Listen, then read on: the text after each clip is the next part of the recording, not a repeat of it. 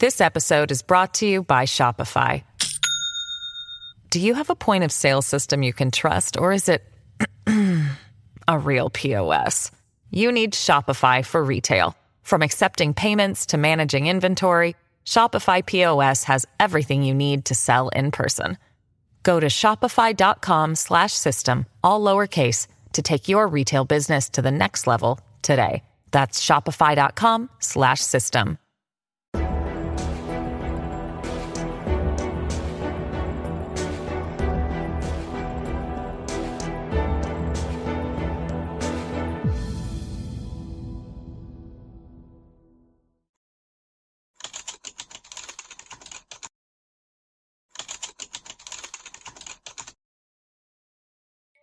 皆さんこんにちは。話題の事件へようこそ。今回取り上げるのは、北海道ガスバーナー事件です。この事件は、41歳の男性が同居する内縁の妻からガスバーナーで火をつけられ、全身に負った火傷で死亡した事件ですが、その後の捜査で二人の関係は女による略奪愛だったこと、そして女には数々の離婚歴や異常なまでの凶暴性があることが明らかになりました。一体なぜこのような残酷な事件が起きてしまったのか。まずは事件概要からどうぞ。事件概要。2020年8月30日午前1時15分頃、北海道新カップ町に住む競走馬育成販売業の男性 S さん、当時41歳が自宅玄関付近で同居する内縁の妻 K、当時45歳に携帯式ガスバーナーで火をつけられる事件が発生した。騒ぎに気づいた近隣住民が消火活動を行い、通報を受けた救急隊が現場に駆けつけ、S さんを病院に搬送したが、約4時間後に全身に火傷を負ったことによる熱傷性ショックにより死亡した。一方、内縁の妻 K は殺人未遂の疑いで現行犯逮捕され、調べに対し、ガスバーナーで火をつけたと供述したため、容疑を殺人に切り替えて、事件の経緯や動機などの調べを進めていたが、最終的に傷害致死の罪で起訴されたことで、被害者遺族や世間では納得できないとの怒りの声が殺到し、裁判所の判決の行方に注目が集まった。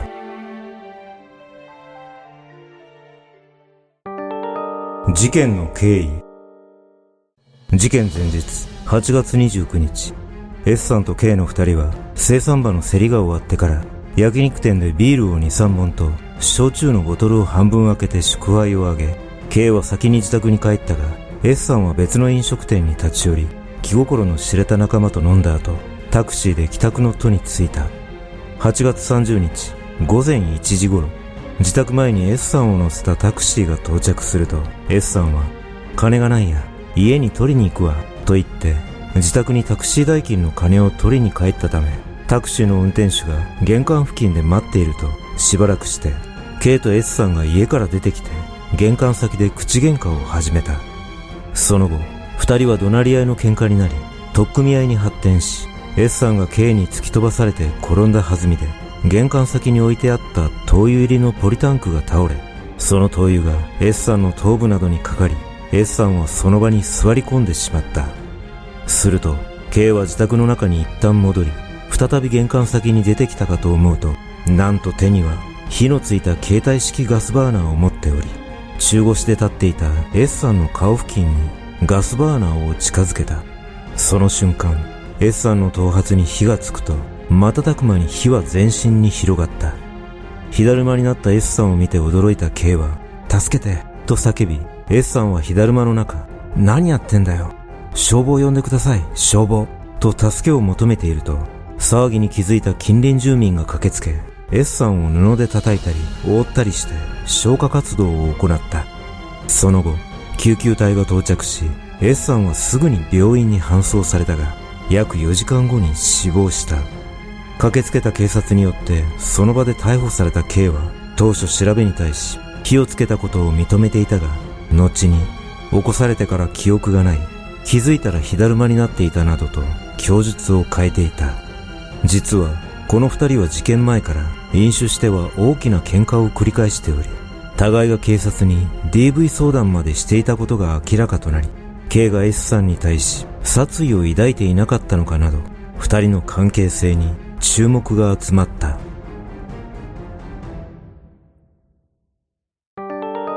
二人の関係。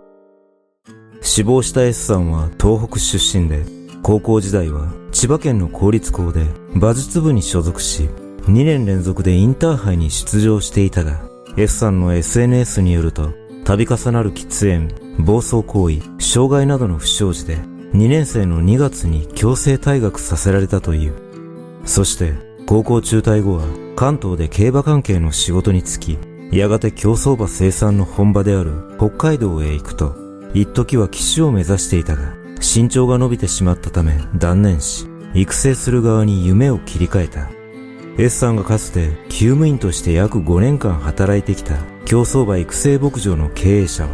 技術力はトップクラスと S さんを評価しており、性格も素直で人付き合いもうまかったこともあり、この馬は S さんに育成してほしいと指名してくるオーナーもいたという。一方、内縁の妻 K は、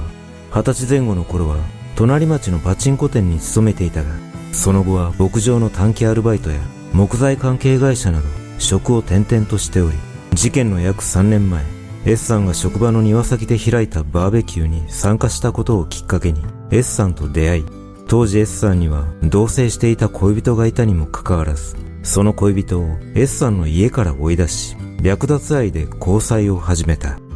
S さんの知人は当時の二人の印象について、K は馬の世話も手伝い、会計もできるから、独立志向の S さんにはいい恋人じゃないかと思ったと語っており、実際付き合い始めてから S さんは以前よりしっかりするようになったというが、一方で K は手乱の上、かなり嫉妬深かったとも語っている。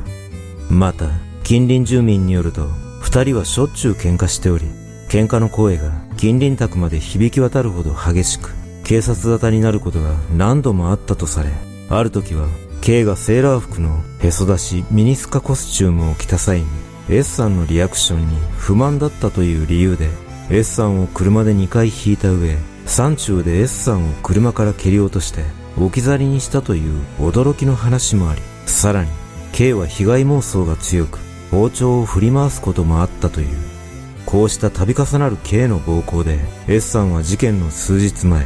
俺は殺されるかもしれないと知人に話していたとされ気の毒なことにその悪い予感は的中してしまった。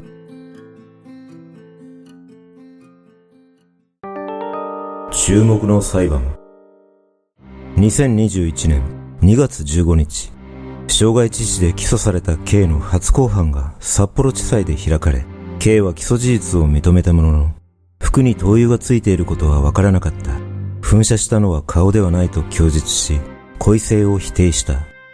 検察側は、K が S さんの着衣に灯油が付着していた可能性があることを認識しながら、ガスバーナーを顔面の至近距離に近づけるという危険性の高い行為をした点や、短絡的で身勝手な動機によるものと主張した。一方、弁護側は、酒に酔って帰宅した S さんと口論になり、玄関で S さんに馬乗りになられて顔面を殴られたりする中で、たまたま目についたガスバーナーをとっさに手に取り、S さんを驚かせようと思い、予期せず S さんの毛髪に火がついてしまったとし、S さんの着衣に灯油が付着している可能性も認識しておらず、S さんの毛髪に着火したのは予想外だったと主張し、上場酌量を求めた。そして、同月19日、注目の判決公判が開かれ、裁判所は、ガスバーナーの火を顔に近づけるのは危険性が高い上、灯油が着衣についているのを認識して犯行に及んでおり、傷害致死の中でも重い事案などとして、S に休憩通り懲役7年の判決を言い渡し、事件の幕は閉じた。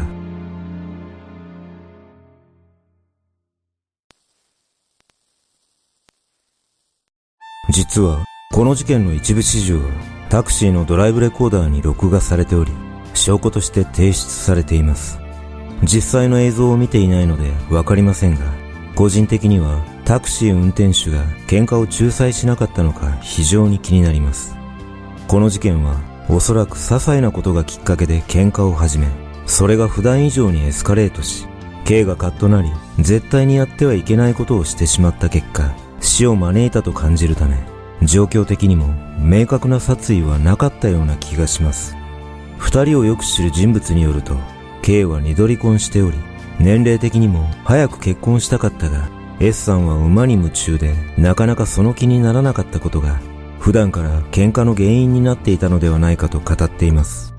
おそらく、事件当日も一緒に飲みに行くなどしていることから、お互い愛情はあったと思われますが、個人的に感じることは、仮に結婚していたとしても、結果は変わらなかったのではないかと感じます。K がなぜ二度も離婚したのかはわかりませんが、もしかしたら、事件に発展しかねない暴力が原因だったのかもしれません。皆さんはこの事件をどのように感じたでしょうか？